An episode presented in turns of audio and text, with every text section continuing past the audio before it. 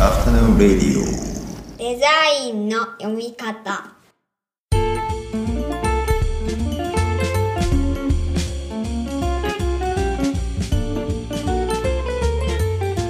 アフタヌーンレディオデザインの読み方大林博ですこんにちは中村正弘です。こんにちは。この番組は我々2人がデザインの基礎過程をプロトタイピングするプロジェクトデザインの読み方のポッドキャストになりますはいじゃあよろしくお願いしますよろしくお願いします。はいじゃあ今回も前回に引き続いてゲストに上平隆弘さんにお越しいただいていますじゃあ上平さん引き続きよろしくお願いしますよろしくお願いします。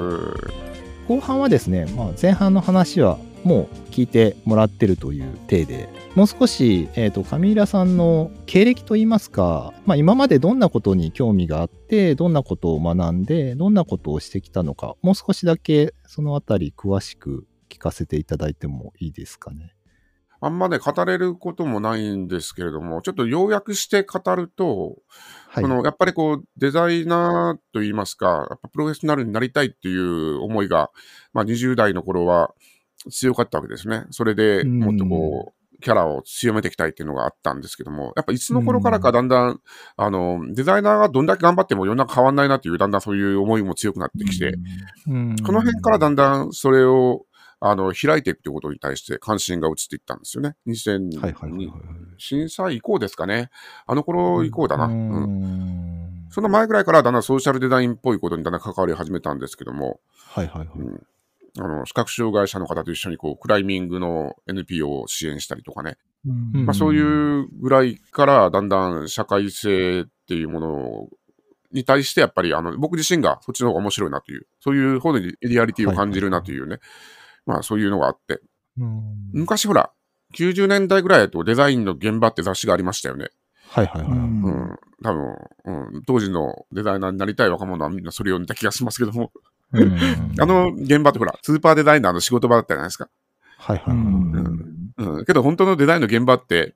どこだっつったら、もっとリアリティがある、あの、本当に生活の場だったりとか、そういった場の方がよっぽど本当の場ではないのかっていうようなことをやっぱ思ったんですね、その頃に。うんその辺からだんだん、あの、いい感じして、まあ、コラボレーションしていくとか、もしくはそのエンパワーしていくとか、まあ、いろんな形で人と人の関係性を生かした形でデザインするってことの方が、まあ、社会全体に対して、もうちょっとあの、違う意味付けが、僕僕自身が関わり方できないかなって思って、その辺から、はい、だんだん、こうんう、デザインとかを思考し始めたって感じですね。その流れで、あの、デンマークに行くのを、まあ、3、4年前から準備して、2015年に行ってきたんですけども、はいはい。まあ、その前からね、そのかなり準備していったので、まあ、大体だから10年間ぐらいはそういうことやってきてる計算になりますね。うん。ちょうどあれですよね、だから1年半ぐらい前ですかね、こうデザインっていう本を出されたじゃないですか。で、あそこの中にも結構コペンハーゲンの文化の中にこうデザインのヒントというか、まあそれこそよく上平さんが言葉として使われてるこうデザイン態度みたいなものを感じられていて、それを伝えようとされているのかなっていうのはなんとなく感じたりはしてたんですけど、うん、うん、ありがとうございます。その辺の影響ってあったりするんですかね、やっぱり。うん、まあそうですね。だからやっぱり、あの、北欧とか、あの、ヨーロッパ、まあいろいろいろ行ったんですけども、やっぱりその社会の中にやっぱあるなってことを強く意識させられますよね。なんでしょうね。うんその、こうじゃないんだなと。要するに、その、俺だけでできてるわけでもなんでもなく、うんやっぱり、例えばその北欧のインテリアってすごく有名ですけども、やっぱあれってその生活環境で厳しい中でちゃんとメンタルを保つためにああいった場がいるというような、やっぱり文脈がすごくはっきりしてるわけですよね。まあそういったものを見てると、ああ、だから創造性っていうのは、その、そういう中で出てくるんだなというね、そういうことを痛感させられると言いますか、うん。個人の頭の中だけに還元しないような姿勢っていうのはすごく意識的に持ってます。うん。うん。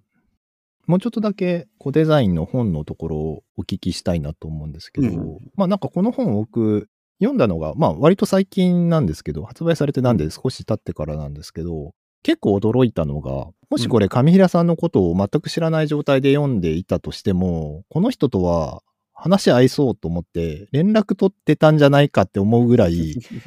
近年稀に見る、まあ僕の中でですけど、はいうなずけるところが多い本だったんですよ。ありがとうございます。そう言っただけで。はい、なんかその、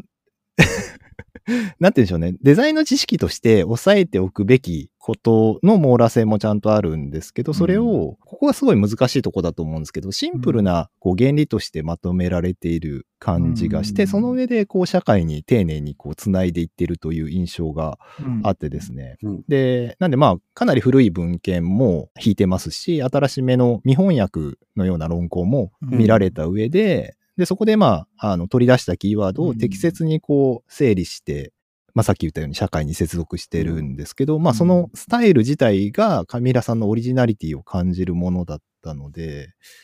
まあ、なんか素晴らしいなというか、えっ、ー、と、僕はもうパッと思いついたのは、その、前世紀の天竜源一郎あの、どういうことかというと、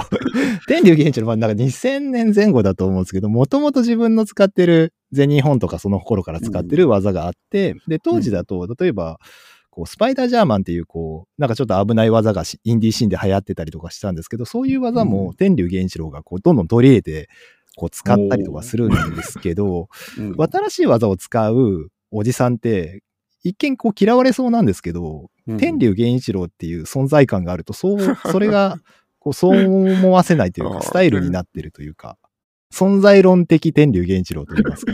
その例えがすごいですね。いきなりプロレスに飛ぶという。なんでまあ、その、今回お声掛けしたのはもちろん、あの、さっきの、えっ、ー、と、グラフィックデザインブックガイドで、こうやってまあ、うん、あの執筆者としてご一緒した縁っていうのももちろんあるんですけど、そこの、カミラさんのところの、こう、通底する思想といいますか、考えてらっしゃることが、こんな言い方も恐縮なんですけど、まあ、このデザインの読み方との共通点みたいなのもすごくありまして、うん、まあ、一言で言うと、西田喜太郎的なバランス感覚というか、みたいなものを感じます。すみません、なんか。あの、来ました。いやいやいや、もう最上級のこの言葉ですよ。あの、すみません。雑多な固有名詞を出して申し訳ないですけど。っていう感じで僕は読ませていただきました。中村先生どう、どうでした？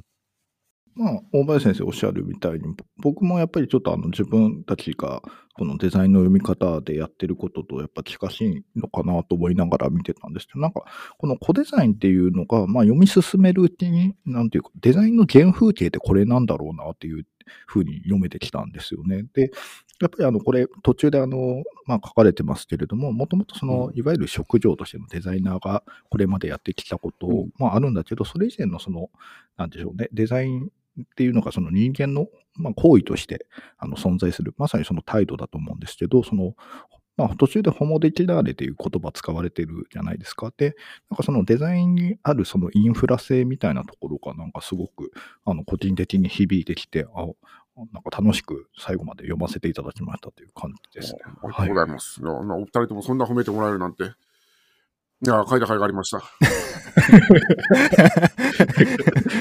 すいません。むしろなんか、あの、今まで読んでなくてすいませんって感じいやいやいやそうですね。まずはそこは謝らない。まあ、個人的には本当に物足りなかったり、あの、悔いが残る結果なんですけどね。あ、そうなんですか？うん、そうなんですよ。そんなに書き切ったって感じでもなく、クリーンヒット打ったって感じでもなく、なんかやっぱ詰まったなとかね、やっぱりそういう感じではあったんですけど、まあ皆さんそれで好意的に読んでくださってるので、はい、あの、そこはなかったことになってますけども、僕自身は、うん、まあ、本当はだから後半の方の話書きたかっただけなんですよね。あ、そうなんですか？うん、後半に行く前のその前半の整理みたいなところの手つきがなかなかだなと思いましたけど、ね。うん、あ、あやっぱ、うん、そこは、けど、編集さんがちゃんとされてたんですよね。あの、後半の話だけだと、あの、急にそういう話しても、やっぱわかんないので、ちゃんと前半の整理して、そういう話をしなきゃダメだってことを言ってくださって。はいはい。まあ、ちゃんと読めば伝わる本になってるし、で、読みやすいけど、濃いっていう感じですよね。ああ。うん。うん。あの、僕もまさに2011年ぐらいに、あの、学生と一緒に山岳連携みたいな形で、まあ、ちょっと地方都市の NPO と、あの、町おこしみたいなのをしてた実施があるんですね。2年ぐらいかけたのかな。で、なんかやっぱり今思うと、あの、自分の力不足さをなんか痛切に感じるんですけど、なんかその時ってどうしてもその NPO に対して、まあ、こっちはそのアートスクールの学生と行くので、なんかそのデザイナーとしての立場で行ってたんですけど、なんか今思うと、そのなんかそこの人たちがデザインできるように、うん。こっちが仕掛けていった方が正解だったんだろうなっていうのは、ちょっとこれ読みながら改めて反省したところでもあるんですよね。で、まあそうした時に、じゃあそのデザインの、まあまさにそのナレッジというか、そういうのをどういうふうにあの伝えていけばいいのかなみたいなのって、当時の僕全然ノウハウがなかったので、なんかうん今思うとなんかその、その頃これ読んでたら、もうちょっと違うアプローチあったかなとか思って考えてました。あうん りがとうございます。前半でお話しされてたような、その、まあ、ちょっとお二人の中でセオリーっていうキーワードが出てたと思うんですけど、セオリーってもともとは多分その、それもその前の話であったようになインサイダーのナレッジみたいなのが、ちょっとその、なんか記号化したのがセオリーなのかなって思う時もあるんですけど、で、そのインサイダーのセオリーってやっぱりどこから出てきたかというと、まあ先ほど、あの、例えにも出てたみたいに、やっぱ、あの、スイスタイポグラフィーはやっぱスイスの文化圏の中で生まれてきたみたいな、その文化とか風土みたいなものあるわけですよね。で、うん。まあ、たまたまなんですけど、僕も大学の時、あの、光環境デザインの勉強してた頃に、あの、10日間ぐらいなんですけど、デンマーク、コペンハーゲン行ってた時期があるんですよね。で、えーあ、そうなんですね。うん。で、なんか、まあ、それは、あの、照明デザインの研究として言ってたんですけど、うん。まあ、やっぱり、あの、北欧の家具とかの秀逸さって、まさにその家を作るっていう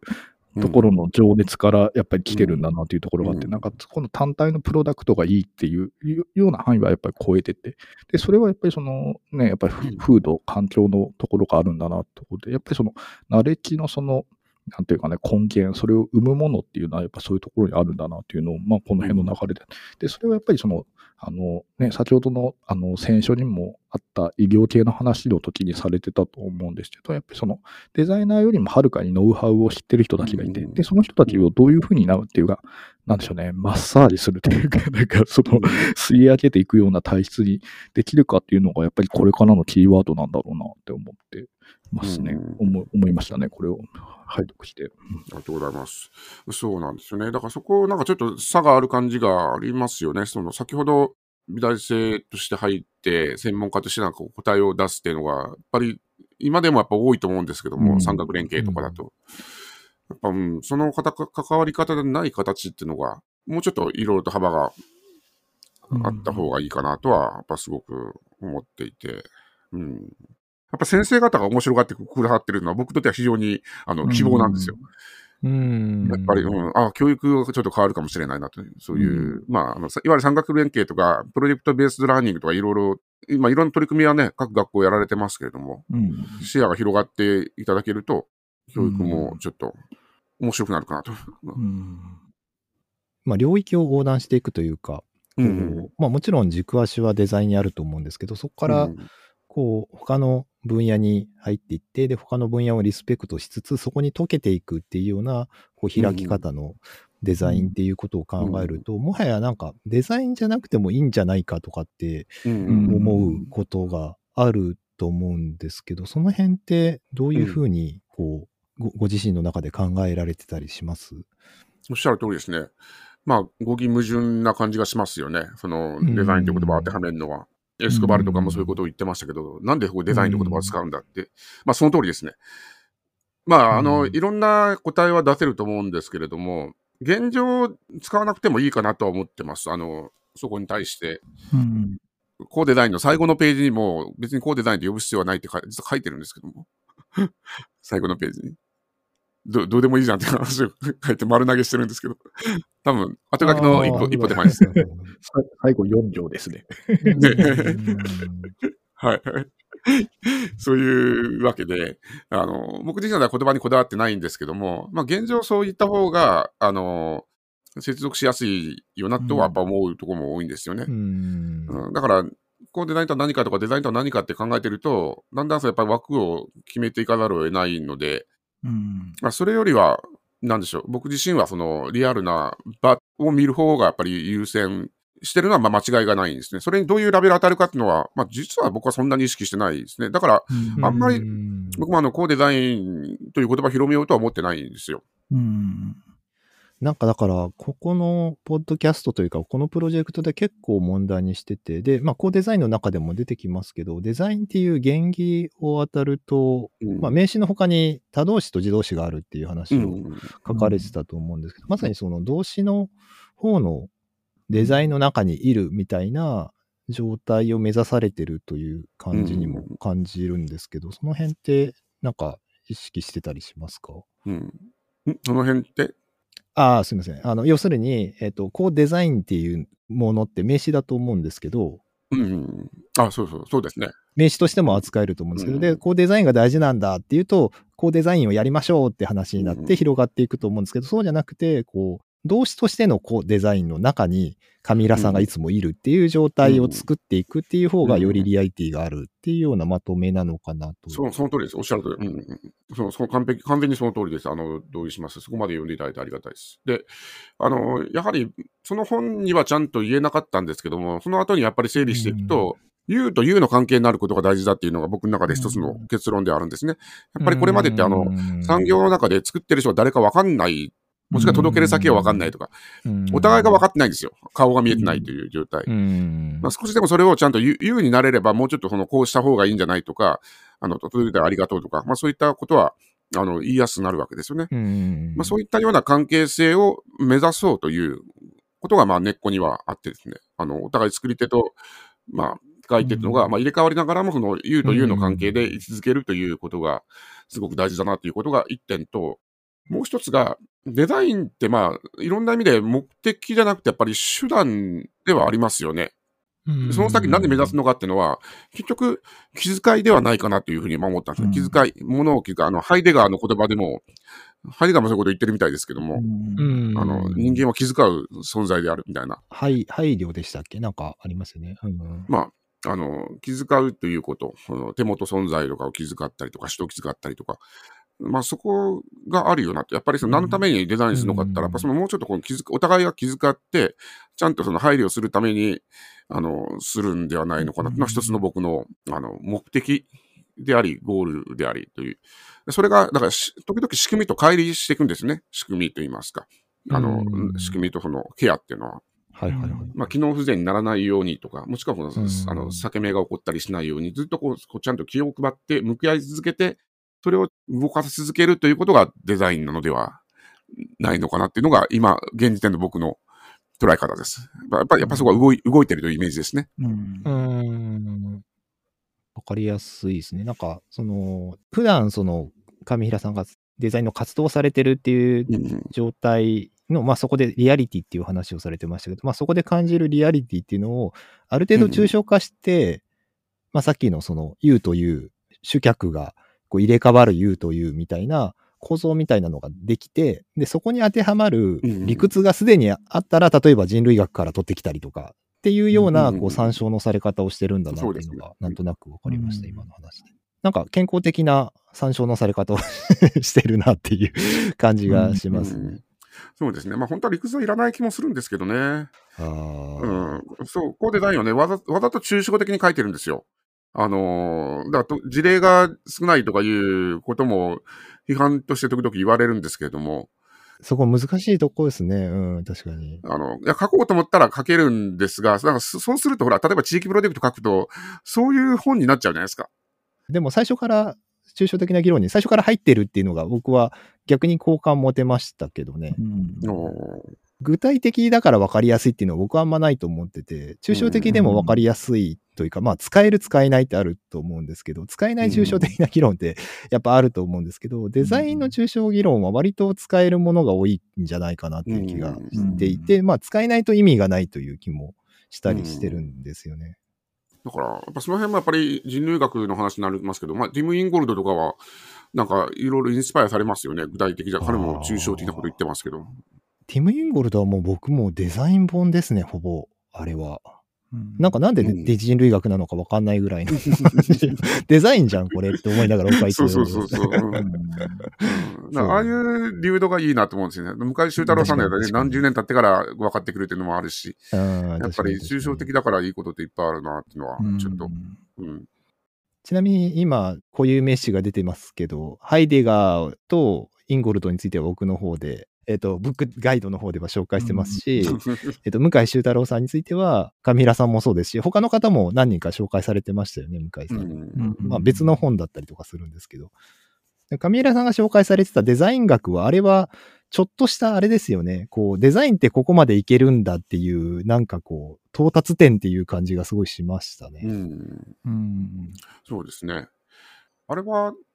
こう、体感した時に作ったんでしたっけ？向井先生がね。うん最終好記録ですね、あれは。はい、そうですよね。んそんなタイミングだったと思います。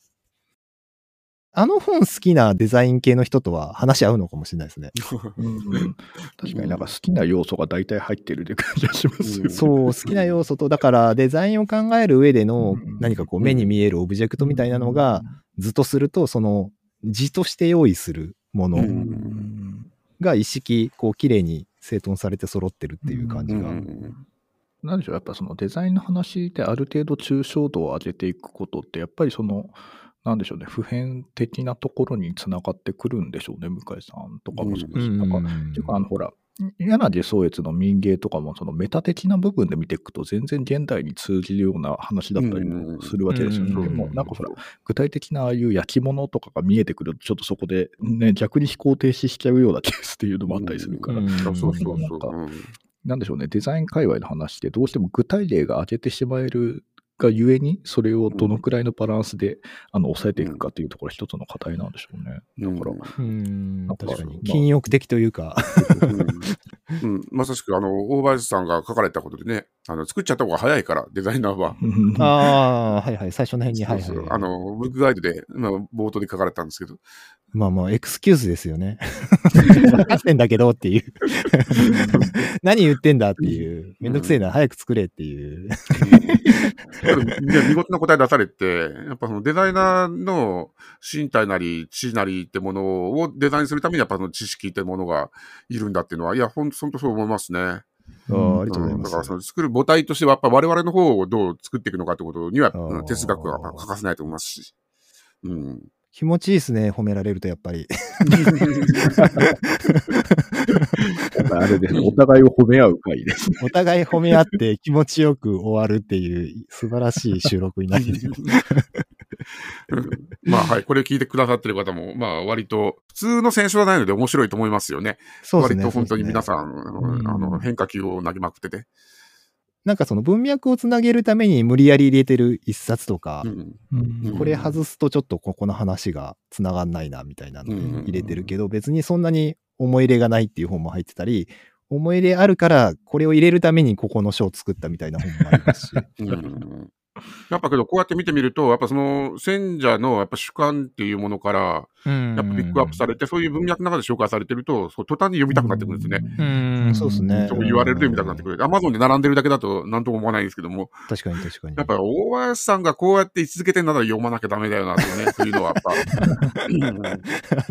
このね、デザインのオントロギーとかこの辺も引かれてましたよね。こんなマニアな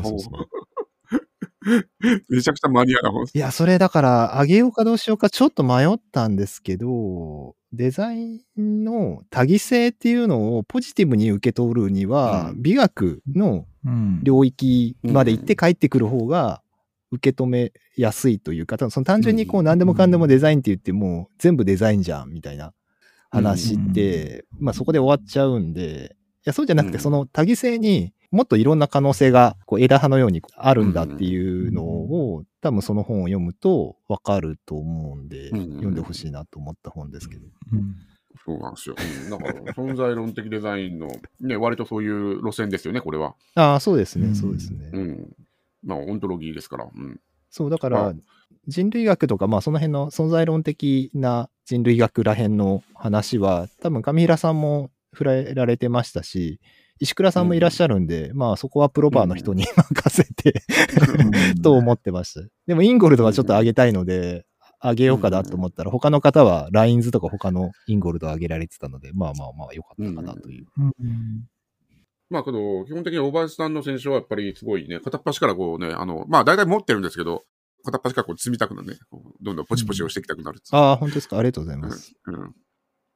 こういう下に QR コードでもあれば完璧でしたよね。こう直接ね、Amazon に。確かにそれは提案として、第2版でやってもいいかもしれないですけど。確かに確かに。もしくは、あの、特設サイトを作って、全部その、リンクを貼っておくと、アフィリエイトにするかどうか問題が。1000冊ぐらい行ってません？全部で紹介されてる本ね。うん勝手な想像ですけど、編集サイドの方も途中で冊数数えるのやめたんじゃないかなっていう。普通、なんかこういうのって全何冊紹介とか書いてるじゃないですか。900冊とかそういう。か、ぶ、ってますしね。うん、ああ、そうなんですよね。かぶってるし、少ないところにギュッと凝縮してる人もいれば、割と雑多にこう、たくさん並べることで、そのまとめてる人もいらっしゃるんで、うん、確かにだいぶその辺は紹介の仕方が違うんで。まあ、その存在論的デザインとかの話が、まあ、先ほどちょっとちらっと言ってましたけども、結構その辺の話も、あの、見落とされがちなんですよね。その美術系の学校とかデザインスクールでは。やっぱ作ることがやっぱり焦点化されるので。その辺のことも、あそうそう、教育では今意識してますね。今、あのうちみたいにこの暴流といいますか、マージナルなとこだと何でもやれるんですよ。なるほど、興味があったあったら。多分、あの、ムサビとかタマみたいな伝統があるところっていうのは、そんな簡単に多分カリキュラムいじれないですよね。多分そうですよね。そういう意味では、僕は身軽ですね。思ったことがなるほど、なるほど。ああ、その辺も関係してそうですね。そうですね。はい。だから、組織的に、例えば今、あの、うちの学部では、組織的にマルチスピーシーズとかやってますからね。あ、本当ですか？そうそうそうデザインウィズ・アザー・ビーイングで、他の生き物とコラボして、ということとか、そういうこともだからできるポジションにいるので、まあ、そういう意味では、あの、割と変化球ならではの場所で色を実験できているって感じではあるかな。はい。類なるものと 共に。そうそうそう。多分ね、パってあの、例えばその、あの、まあ、名門校とかだとできないですよ。多分そそこまでチャレンジングなことっていうのはね。なるほど、なるほど。パッとはできないでしょうね。うん。じゃあ、ちょっとすみません。はいはい、なかなか結構な時間になってきましたね。うん、ありがとうございます。はい、はい、こちらこそありがとうございました。はい、はい、ありがとうございました。今回はね、出版社からの依頼でこういう流れになりましたけど、またなんか一緒に何かできると、まあ、今回の作業も、まあ、途中から孤独な作業ででしたけど、最初のこう、打ち合わせとかも含めて、なかなか楽しい体験だったので、楽しかったですよね。なんか知的好奇心も程よくこうあって、で、まあ本っていうのがちゃんとあるんで、なんかこう落としどころも割と見えやすくて、また何かでご一緒とかできると嬉しいなと思っております。あそう。だから今回の原稿も、やっぱ大林さんと最初にしたディスカッションがすごくやっぱ影響してますね。あそこでね、夜な夜なこう夜中に一緒にミロでね、やったあのあの作業がベースになってやってるので。はいはいあの僕自身はやっぱそこのためにやっぱデザインといいますか、はい、あの孤独な作業をやってる感じでありますね。やっぱ初期が、ね、そのやっぱりセッションといいますか、自分が揺らされて、やっぱりこう刺激を受ける瞬間がやっぱ楽しいからこそ、確かに確かに、その後に続いてるとは思うので、まあ面白かったです。またやりましょう、なんか。ああ、そうですね。ぜひ、ありがとうございます。はい。では皆さんまた次回お会いしましょう。この後も素敵な午後をお過ごしください。